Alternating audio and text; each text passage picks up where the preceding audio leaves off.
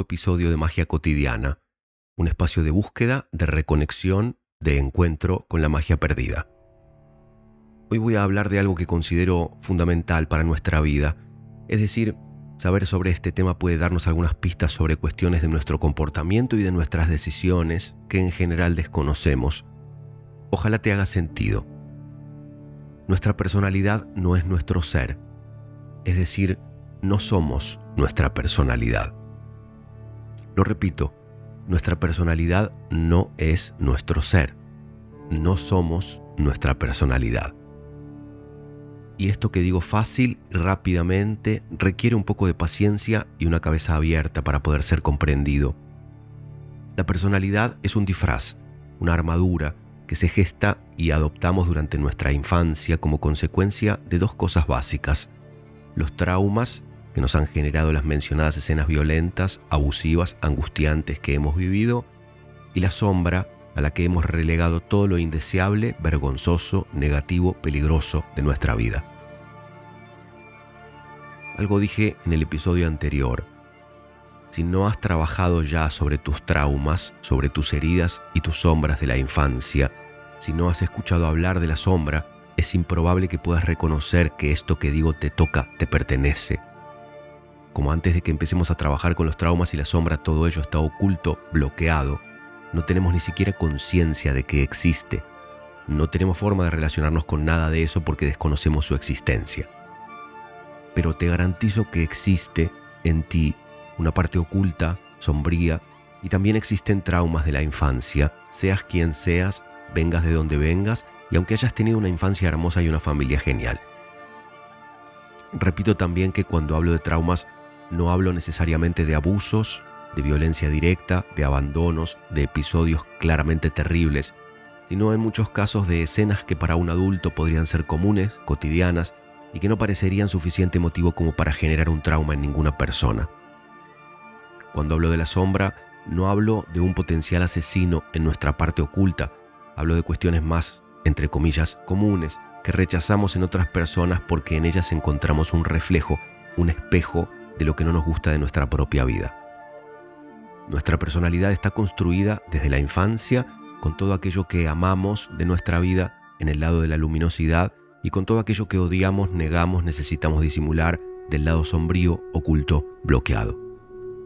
Uno de los estudios más enriquecedores y comprensibles que se han hecho sobre la personalidad está relacionado con el eneagrama de la personalidad del psiquiatra chileno Claudio Naranjo, en base a una idea del boliviano Oscar Ichazo que a su vez estaba inspirada por el trabajo del cuarto camino y el eneagrama que había realizado George Gurdjieff. Y antes de entrar en este tema, quisiera volver a decir algo que menciono cada tanto en las charlas que doy, en los talleres y cursos, y también debo mencionarlo aquí. No soy un especialista doctorado en ninguna materia, salvo tal vez en el arte del ilusionismo, que es lo que he hecho de forma consistente durante toda mi vida. Al respecto del resto de los temas, en mi camino de búsqueda de educación emocional y espiritual, soy únicamente un buscador. Un curioso, interesado, abierto, dispuesto buscador. Todo lo que me han enseñado y lo que he aprendido lo he pasado por mi experiencia. No hablo de lo que leí en libros o escuché en lugares.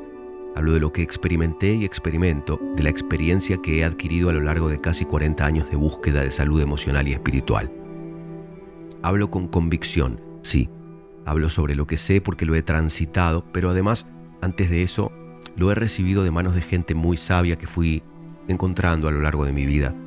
La información, el conocimiento, la sabiduría se ha ido apilando. Con esto quiero decir que no encontré dos personas que me dijeron una cosa y dos que me dijeron lo contrario, sino muchas personas a quienes he admirado y a quienes consideré y considero muy sabias, que me dijeron exactamente lo mismo una y otra vez. Tal vez utilizando palabras en diferentes. Hubo, hay diferencias en cuanto a los detalles. A algunas de esas personas les gustaba el jazz y a otra el tango y a otra el rock, pero la letra de la canción era siempre casi la misma. Las herramientas que utilizaban pueden haber sido diferentes, pero todas lograban los mismos objetivos. No puedo decirte, sin importar quién seas, cómo debes vivir tu vida. No tengo fórmulas que garanticen el éxito porque el éxito además significa cosas diferentes para diferentes personas. No vendo éxito en los términos en los que normalmente se lo conoce, no ofrezco una cantidad de pasos para lograr determinados resultados, no trabajo por resultados, no persigo deadlines, ni me dedico a inventar discursos bien armados para que la gente haga lo que a mí me conviene. Lo único que hago es compartir lo que he encontrado por el camino y me ha dado resultado, me ha cambiado la vida, me ha alivianado la carga, me ha ayudado a ser una mejor versión del ser humano que soy. Comparto desde el deseo de poner a disposición de más personas algunas herramientas que no están muy a la vista. Le hablo simbólicamente a un Norberto Jansenson de 17 años, de 20 años, de 30 años, que está buscando su verdad y se desespera por conseguir ayuda de buena calidad, por encontrar un libro que no diga cualquier estupidez, por encontrar una persona que lo ayude y lo guíe sin intentar sacar provecho mezquino de su tiempo y de su dinero. Les hablo a las personas que son, como aquel Norberto de 17 años, de 20 años, de 30 años, que necesitan o desean escuchar, a las personas que desean tener una compañía noble y honesta, una conversación presente y comprometida, un interlocutor amoroso. Eso es lo que estoy haciendo aquí, eso es lo que tengo para ofrecer. El eneagrama es un sistema de clasificación de las personalidades aplicado a una construcción geométrica simbólica, un dibujo, emblema de la tradición del cuarto camino de Gurdjieff. Te sugiero que si puedes, ahora mismo, o si no, después, cuando puedas, para ayudarte a comprender mejor, googlees eneagrama y busques en imágenes el símbolo. Alrededor del símbolo del eneagrama se anclan nueve puertos llamados eneatipos, que representan los nueve tipos de personalidad y sus interrelaciones. Existen nueve personalidades arquetípicas con sus estrategias básicas para tratar sus asuntos, y estas personalidades, según estén conectadas con una actitud proactiva o reactiva, es decir, vayan hacia adelante a la integración o se caigan hacia atrás en la desintegración, se modifican unas a otras. Un eneatipo arquetípico puede evolucionar o degenerarse dependiendo de su estado de conciencia y de su actitud. El eneagrama está permanentemente en movimiento como la vida y el mundo. Nadie se queda donde está por mucho tiempo. Cada eneatipo se mueve hacia adelante o hacia atrás permanentemente, a veces siempre en la misma dirección, pero mayormente alternando el ir y venir según las circunstancias, según la búsqueda, según la coyuntura de su vida. A veces se pueden avanzar tres casilleros, a veces se retroceden cuatro para avanzar dos y retroceder uno en un movimiento sin fin. Cada eneatipo representa una serie de características relacionadas con el pensamiento, el sentimiento y el comportamiento. Cada persona, de acuerdo a la combinación de sus traumas infantiles y de su sombra, está anclada básicamente en un eneatipo. Los eneatipos, como dije, son nueve los voy a mencionar en cada caso con sus dos acepciones, sus dos caras. La cara luminosa, siempre hablando entre comillas, la cara sombría, la cara deseable y la indeseable, la cara integrada y la cara desintegrada, la cara que libera y la cara que esclaviza.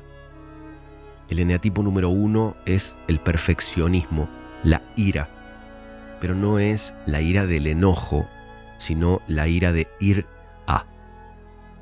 El eneatipo número 2 es el altruismo, el orgullo. El, arquetipo número 3, el eneatipo número 3 es la productividad, la vanidad. El número 4, la creatividad y la empatía, la envidia. El número 5, la generosidad, la avaricia. El número 6, la lealtad, el miedo. El número 7, el disfrute, la glotonería. El número 8, la magnanimidad, por contraposición con la lujuria. El número 9, la pacificación y la mediación en oposición a la pereza. Cada eneatipo refleja características luminosas y sombrías al mismo tiempo. Cada eneatipo puede ser mirado desde lo supuestamente positivo y desde lo supuestamente negativo. Y la palabra supuestamente es una clave, porque en realidad, como dije, no hay nada que sea positivo ni negativo, salvo en determinados contextos y tiempos específicos. En la vida completa de un ser humano únicamente hay procesos de aprendizaje y evolución. En una situación estresante, desfavorable o considerada peligrosa, la personalidad se desintegra, desplazándose en retroceso hacia otro eneatipo definido. Por el contrario, en el marco de un trabajo disciplinado de crecimiento personal, la personalidad se integra desplazándose en avance hacia otro eneatipo definido. La figura del eneagrama representa los senderos por los que se desplazan las personalidades eternamente. El camino del eneagrama nunca es aleatorio, siempre se sigue el mismo recorrido hacia adelante hacia atrás. El eneatipo 4 siempre se integra hacia el eneatipo 1 y siempre se desintegra hacia el eneatipo 2, no puede moverse de otra forma. Claudio Naranjo ofrece un sistema de propuestas para que cada persona pueda descubrir su propio eneatipo y pueda trabajar para su integración. El sistema que ofreció Claudio Naranjo se estudia desde hace muchos años en todo el mundo. Las personas comunes en general no tienen ni la menor idea sobre la existencia de sus traumas ni de su sombra, no tienen ningún conocimiento al respecto de que la personalidad no es quienes son, sino un disfraz que se han puesto sin saber para soportar y vivir con sus traumas y con su sombra. Debido a ese desconocimiento, viven una vida en la que defienden desde su personalidad cuestiones que no tienen verdadera afinidad con lo que en verdad son. Se desintegran permanentemente y repiten sin solución de continuidad sus escenas traumáticas, expresando sorpresa y fastidio porque siempre les pasa lo mismo al respecto de determinadas relaciones o proyectos. La personalidad es una armadura, un disfraz, una máscara que nos hemos puesto en la infancia para lograr determinados objetivos que por supuesto a una persona adulta le resultarán infantiles. En la búsqueda desesperada de la supervivencia, el niño o la niña hacen suposiciones, planean escenarios posibles, toman decisiones para el resto de la vida sin saber en ese entonces que muchas de las decisiones que van a tomar se mantendrán vigentes durante toda la vida. ¿Por qué no podemos cambiar de disfraz en la adultez? Porque no podemos quitarnos el disfraz. Podemos cambiar de disfraz y podemos quitarnos el disfraz. No lo hacemos porque somos cómplices de un juego que jugamos junto con miles de personas que integran nuestro círculo emocional y conservar los disfraces, las armaduras y las máscaras nos aporta seguridad cuando las cosas se ponen peligrosas o incómodas, cuando perdemos foco, cuando tenemos miedo. Conservar los disfraces, armaduras y máscaras nos conviene para desempeñarnos con soltura y comodidad en el juego que nos toca jugar. Con los años, además, la armadura, el disfraz de la personalidad, se ha quedado pegado a la piel y la gran mayoría de las personas están convencidas de que el disfraz es la piel. Por eso al principio dije, no somos nuestra personalidad, aunque estemos convencidos de que sí. La mayoría de las personas no tienen idea de que el disfraz está separado de la piel como dice Natalia, mi maestra de eutonía, fíjate si puedes reconocer qué sucede entre la piel y la ropa. Aunque no tengan la sensibilidad para reconocer esa separación y que se puede quitar, aunque el proceso de ir quitando de a poco el disfraz es doloroso. Es doloroso quitar el disfraz y además cuando se va quitando, deja a las personas en una situación de vulnerabilidad de la que necesitan escaparse desesperadamente ya que esa vulnerabilidad les hace sentir un vértigo de peligro inminente de que alguna de sus escenas traumáticas o su sombra vuelvan a salir a la luz. El trabajo de desidentificación de la personalidad es un trabajo largo y complejo, pero extremadamente regocijante y transformador. A medida que se avanza en el proceso, se cicatrizan las heridas y se logra manifestar el ser en su expresión cada vez más pura lo que catapulta a la persona hacia el desarrollo de su mayor potencial en todos los ámbitos de su vida. En principio, conviene empezar a tener conciencia de que se necesita revisar todo aquello que defendemos, especialmente lo que defendemos con uñas y dientes, porque en la ortodoxia generalmente se manifiesta una rigidez sospechosa. La sospecha es que en esa ortodoxia hay oculto algo más, y en general eso que está oculto es una estela de trauma y de sombra. En las características más notorias de la personalidad de alguien se puede notar la sobrecompensación, aquello que más intenta producir por contraposición es lo que más desea ocultar.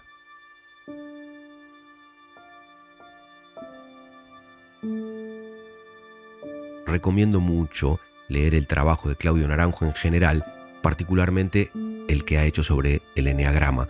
Recomiendo mucho hacer el test del eneatipo ya sea solos o preferentemente acompañados por un terapeuta profesional que conozca y trabaje con trauma y con la sombra. La mayoría de los y las terapeutas del mundo no trabajan con trauma ni trabajan con la sombra. Muchos ni siquiera saben acerca de los traumas.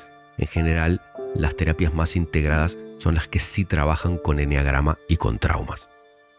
Y hay un libro cuyo título es Encuentro con la sombra que me parece especialmente interesante y revelador. Hay una página en la que se puede hacer el test del eneagrama gratuitamente. La página es www.testeneagrama.com. Pero, con la máxima convicción, les sugiero que tengan cuidado con tomar demasiado en serio o demasiado a pecho el resultado del test. Es necesario comprender el funcionamiento del sistema, comprender la idea de los arquetipos y la simbología de cada descripción para no ponerse rígidos en una definición, ni alegrarse demasiado por las características que parecen positivas, ni preocuparse demasiado por las que parecen negativas. Considero que es realmente interesante hacer el test y hacer el trabajo, pero con ayuda profesional. Mientras tanto, considero que es indispensable tener conciencia de que no somos nuestra personalidad. Esto solo ya es muchísimo en el camino de búsqueda y de salud, porque nos ayuda a empezar a desidentificarnos con lo que supuestamente somos y no podemos cambiar para emprender un camino de contemplación más paciente y amorosa con eso que nos disgusta de nuestra personalidad, que en realidad no nos define ni nos pertenece y una contemplación más humilde y modesta con eso que nos encanta, porque tampoco somos eso y eso tampoco es tan cierto. Cuando por primera vez tomé el test del Enneagrama en el marco de unas sesiones de formación de líderes de un proyecto en el que estaba trabajando en Tulum, el resultado me dio Enea tipo 4. Cabe aclarar que no en todos los casos 4 significa lo mismo, ya que hay muchos factores que pueden indicar diferencias en los rasgos de personalidad en el mismo eneatipo igual que sucede con los signos del zodíaco, en que no todas las personas de Acuario son iguales ni se parecen en la mayoría de sus rasgos. En mi caso, y lo voy a compartir brevemente y sin entrar en gran detalle, ser eneatipo 4 significaba que siempre me faltaban 10 centavos para el peso. En mi caso, un rasgo característico de mi eneatipo desintegrado es la envidia, por diferentes situaciones, pero especialmente por dos situaciones traumáticas de mi infancia no alcanzaba con lo que yo era, ni con lo que hacía para lograr la plenitud. Siempre me quedaba corto, siempre me faltaba algo, y ese algo que faltaba se convertía en un agujero en el que yo vivía cayéndome. Para sobrecompensar esa falta, me desintegraba en el orgullo, que es el eneatipo 2.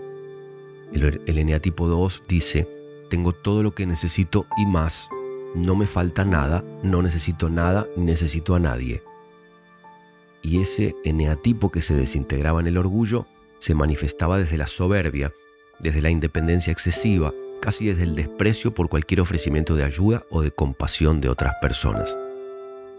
El 2, en su parte luminosa, es altruista, es desinteresado y generoso si es que no se desintegra en el orgullo y la vanidad. Lo contrario de la desintegración en el orgullo para el eneatipo 4 es la integración en la ira, cuando habito mis características más positivas, mi eneatipo es pura empatía y creatividad. Uno es la ira, pero como dije, no es la ira del enojo ni de la violencia, sino la de ponerse en movimiento, ir hacia, en busca de lo que realmente se desea, aún con 90 centavos de capital en lugar de un peso porque faltan esos otros 10. No tiene la menor importancia para el enetipo 1 lo que falta, lo que importa es hacer y ser con lo que se tiene. El eneatipo 1 es meticuloso y perfeccionista. Si se desintegra, se pone rígido y otra vez inseguro y sobrecompensador. Pero si se integra, puede lograr grandes cosas de las que, luego integrándose al eneatipo 7, que es el siguiente en esa rueda, es el disfrute y puede justamente encontrarse con la satisfacción de lo que ha logrado. En el eneatipo 7, dicho sea de paso, la contracara del disfrute es la glotonería. En el eneagrama hay muchas sutilezas y pedacitos de información que son relevantes a la hora de hacer un análisis, a la hora de estudiar y de hacer el trabajo. No se puede generalizar y no se puede tomar a la ligera cada palabra o definición. Nadie es únicamente envidia, nadie es únicamente disfrute, nadie es únicamente altruismo. Cada persona tiene en mayores o menores porcentajes ingredientes de varios eneatipos y en el caso de cada eneatipo, ingredientes de la parte luminosa y de la parte sombría. Igual que sucede con los signos del zodíaco, el conocimiento superficial nos provee una vaga idea de algunas características de nuestra humanidad. El conocimiento más profundo nos acerca a un tipo de guía bastante precisa sobre cómo es nuestro mundo y sobre las posibilidades que hay disponibles para nuestro movimiento, siempre hablando del camino de desarrollo emocional y espiritual. Lo que es seguro es que saber más sobre qué nos constituye, qué nos define, qué nos influye, qué nos habita, es más saludable que no saber y ni siquiera tener conciencia de que no sabemos. Se ahorra mucha energía, se evitan muchos golpes y obstáculos en el camino cuando tenemos al menos alguna idea de cuál es el mapa del recorrido, casi exactamente igual que sucede con el GPS que nos provee la forma más directa de llegar del punto A al punto B, ahorrándonos la mayor parte de los obstáculos y demoras. Pero también es cierto, y creo que es valioso conocer las dos caras, que el GPS funciona únicamente con el algoritmo de la eficiencia, no contempla para nada que en nuestro camino hay paisajes más bonitos o restaurantes más sanos o deliciosos o personas más interesantes para conocer en alguna parada, ni aventuras para experimentar durante el trayecto. Hay, en la vida de cada persona, aspectos en los que es beneficioso conocer las rutas más eficientes y hay otros aspectos en los que la eficiencia no necesariamente es un objetivo a lograr. También es saludable tener conocimiento de esas diferencias y aprender a tomar decisiones basándonos en ese conocimiento y no en la ignorancia. Tomé ese primer test de eneatipo hace más o menos unos seis años. Luego lo tomé una vez por año y el segundo, tercer, cuarto test seguían dándome el anclaje en el eneatipo 4. Pero cuando hace aproximadamente un año tomé por cuarta o quinta vez el test, más o menos unos 5 o 6 años después de haberlo tomado por primera vez, el resultado salió que soy eneatipo 1 es decir, que en los últimos años me he ido integrando hacia un nuevo anclaje. Según me compartió Gabriel Zapata Rocabert, que fue quien me dio a conocer el Enneagrama, con quien tomé el test la primera vez y con quien hice más trabajo en relación al Enneagrama, la integración a un nuevo anclaje es una muestra de un trabajo consistente hecho en esa dirección. Se abandonan muletas de personalidad, se abandonan elementos del disfraz y de la armadura anterior, se pelan capas y se accede a un nuevo espacio un poco más integrado, un poco más saludable de tránsito.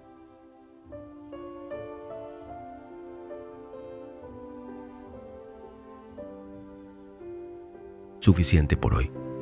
Gracias por la compañía. Nos encontramos otra vez en el próximo episodio.